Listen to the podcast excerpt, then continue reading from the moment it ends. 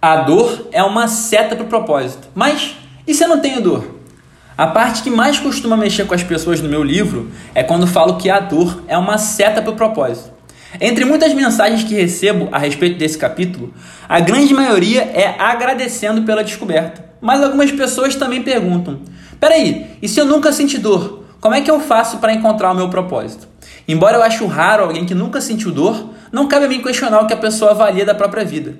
E existe sim uma resposta para essa pergunta. Se você nunca passou por uma grande dor, busque uma dor que alguém que você ama experienciou. Familiares, amigos ou até tribos às quais você pertence.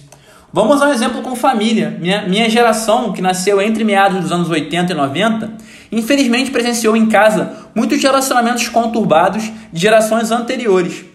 Homens machistas, mulheres submissas, infidelidade gritante, Posso imaginar que na sua família exista pelo menos um desses casos. E posso imaginar também quanto que você viu sua mãe, irmã, tia ou avó sofrer. Essa dor também é sua, afinal, ver alguém sofrer nos faz sofrer.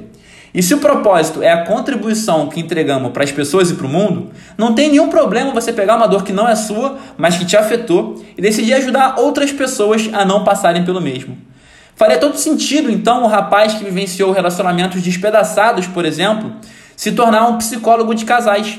A dor não é exatamente dele, mas por ter visto aquilo a vida inteira, ele entende muito bem e vai ter muita empatia com quem sentir na frente dele e relatar que está passando pelo mesmo. Portanto, se nenhuma das dores que você passou te apontam para o propósito, olhe com carinho para os desafios de quem você ama.